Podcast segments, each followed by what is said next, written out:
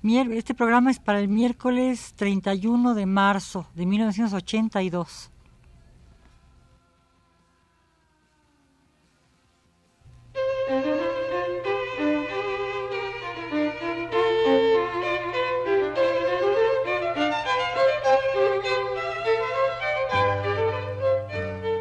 Divergencias.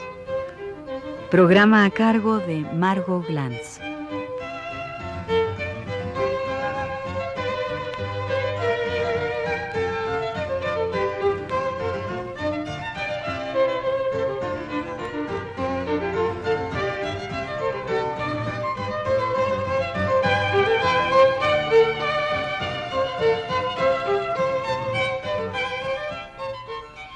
La vez pasada hablaba yo de Mrs. Dalloway y del dolor que causaba en la escritora su escritura. Sin embargo, como la mayor parte de las cosas en Virginia Woolf, hay etapas de gran euforia y el placer se combina con el dolor. Por ejemplo, ella dice, eh, eh, desde ahora me doy cuenta de que va a haber una gran cantidad de crítica en el sentido, sobre Mrs. Dalloway, de que soy oscura y rara, y algún entusiasmo también, y una venta muy escasa y una reputación que aumenta. Oh sí, eso sí, mi reputación aumenta. Aunque esto no es cierto, porque Mrs. Dalloway se vende muchísimo, dos mil ejemplares en pocos meses. Forster el gran novelista, amigo de Virginia Woolf, admira la novela. Esto, dice ella, le quita un peso de encima. Dice, además, el jueves 14 de mayo de 1925, deseo registrar todo lo que tenga que ver con la temperatura de mis libros. El common reader, es decir, el lector común, libro de ensayos, no se vende, pero se aprecia, se alaba. Me dio mucho gusto abrir el Manchester Guardian esta mañana y leer la crítica de Mr. Fawcett sobre el arte de Virginia Woolf. Brillantez combinada con integridad. Profundo igual que excéntrico. Si por lo menos el Times pudiera decir esto, pero el Times murmura y eh, se enoja como un hombre que chupa eh, guijarros he, contado aquí en mi diario que he visto eh, o que he tenido por lo menos dos columnas murmurantes sobre mí aquí en el Times, pero la única cosa rara es esta. Honestamente, no me importa ni estoy nerviosa si eh, Mrs. Dalloway se vende. ¿Qué es esto? O si se critica. En realidad estoy un poco aburrida. Por primera vez y pensando mucho, este verano, la verdad es que escribir es lo que me causa el más profundo placer y ser leída es lo superficial. Sin embargo, eh, cuando Lytton Strachey, otro de los grandes amigos de Bloomsbury, la rechaza, es decir, la novela, Virginia Woolf dice, no, a Lytton no le gusta Mrs. Dalloway. Y cosa rara, me cae mejor por decírmelo y no me importa demasiado dice que existe un desacuerdo entre el ornamento, extremadamente bello, y lo que pasa, más bien ordinario o poco importante. Todo es causado, dice, por alguna discrepancia en la propia Clarisa, personaje de la novela. La encuentra desagradable y limitada. Alternativamente, insiste, me río de ella y la protejo, muy curiosamente conmigo misma. Por eso pienso que cree que como un todo el libro no es sólido, aunque él dice que sí lo es y que la escritura es de una belleza extrema. ¿Cómo llamarle a eso? agrega.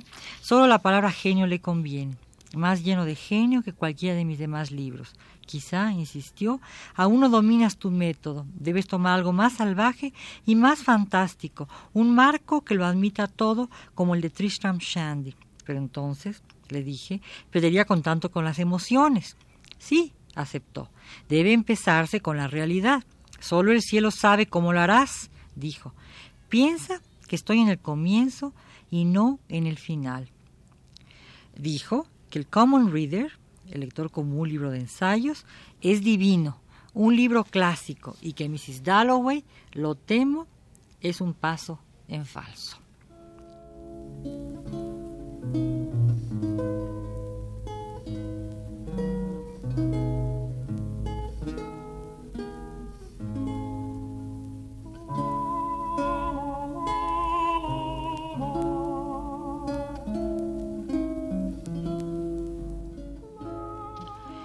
Contradictorio juicio, si juicio puede llamársele, pero eso sí significativo.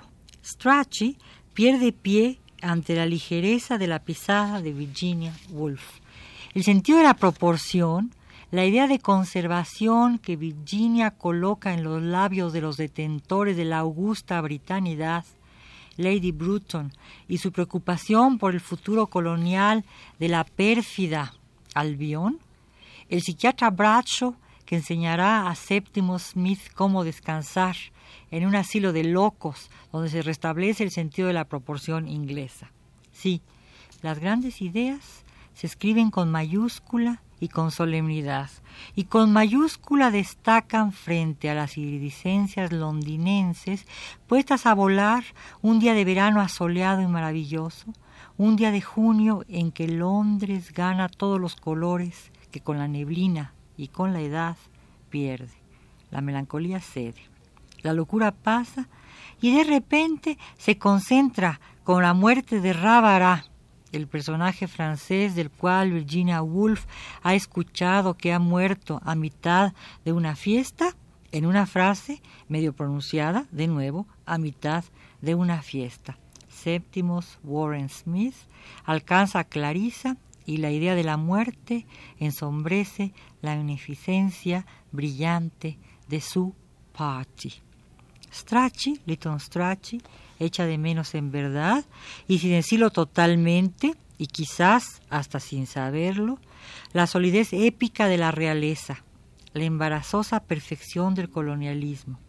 Clarissa la ha echado a pique al mirar a Peter Walsh, el amigo que regresa de la India después de muchísimos años y que está siempre, siempre y sin remedio enamorado de Clarisa, porque Clarisa condensa en su mirada el halo evanescente que ella, la mirada, traza a manera de hilo que atraviesa el texto, como antes ha atravesado y unido la seda verde de su vestido, el vestido que ella, Clarisa repara, quizás surce para aderezar su cuerpo durante la fiesta.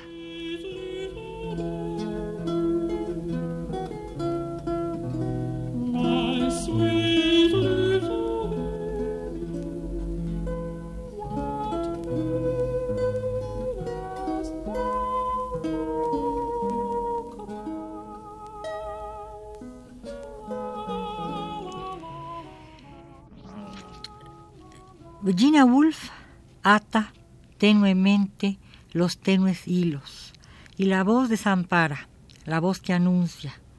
La proporción se ha perdido porque la muerte la aparta, aunque antes ha sido llevada con una fuerza sorprendente, la fuerza misma de ese hilo cartilaginoso que une las heridas y las cicatriza durante toda la vida del cuerpo, ligando primorosamente con una mano de mujer lo que se cose y lo que se borda, y las dos tramas, es decir, lo que, las dos tramas que se cosen y se bordan en la historia. Ya había yo dicho la vez pasada que eh, en una de sus apreciaciones sobre Proust, Virginia Woolf dice que el texto de Proust es maravilloso y que está unido tenuemente, pero unido con ese hilo cartilaginoso, catgut, eh, que une las heridas y las cicatriza. Es decir, que es un hilo que es capaz de unir aquello que ha sido cortado por el cirujano, disecado por el cirujano, con el escalpelo. Por eso, ella, en su propio texto, une esas heridas, no con un hilo tan fuerte, tan cartilaginoso como el que ella ve en Proust, sino con el hilo sedoso y tornasolado y eh, hermosamente dispuesto con que se cose, con que se borda, es decir, con el hilo con que cose las mujeres. La luz aparece y desaparece, pero los hilos quedan.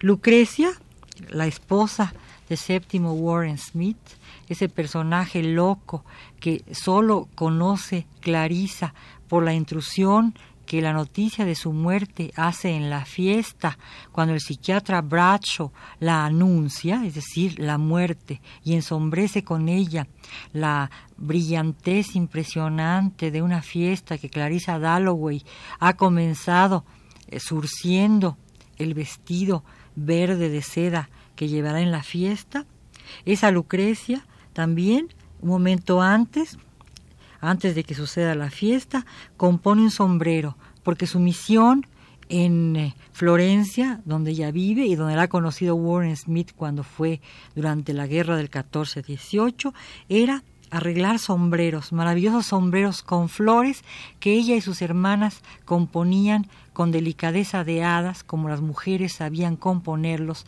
en los tiempos antiguos en que una mujer no salía a la calle sin sombrero y si salía sin él perdía estatus. Repito, Lucrecia compone un sombrero.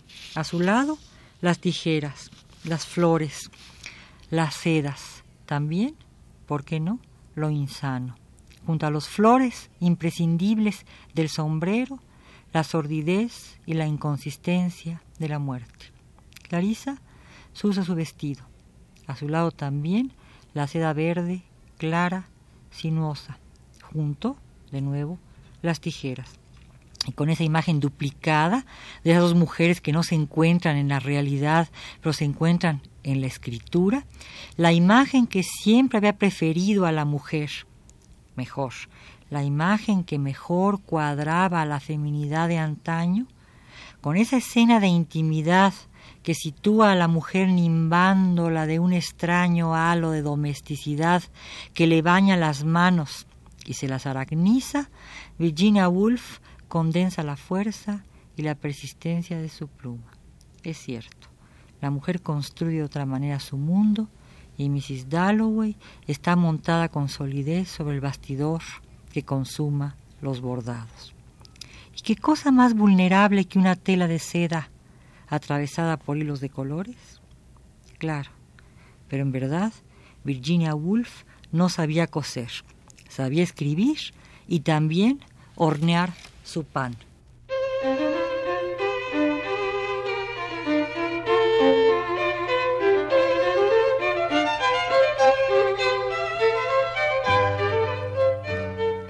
Divergencias.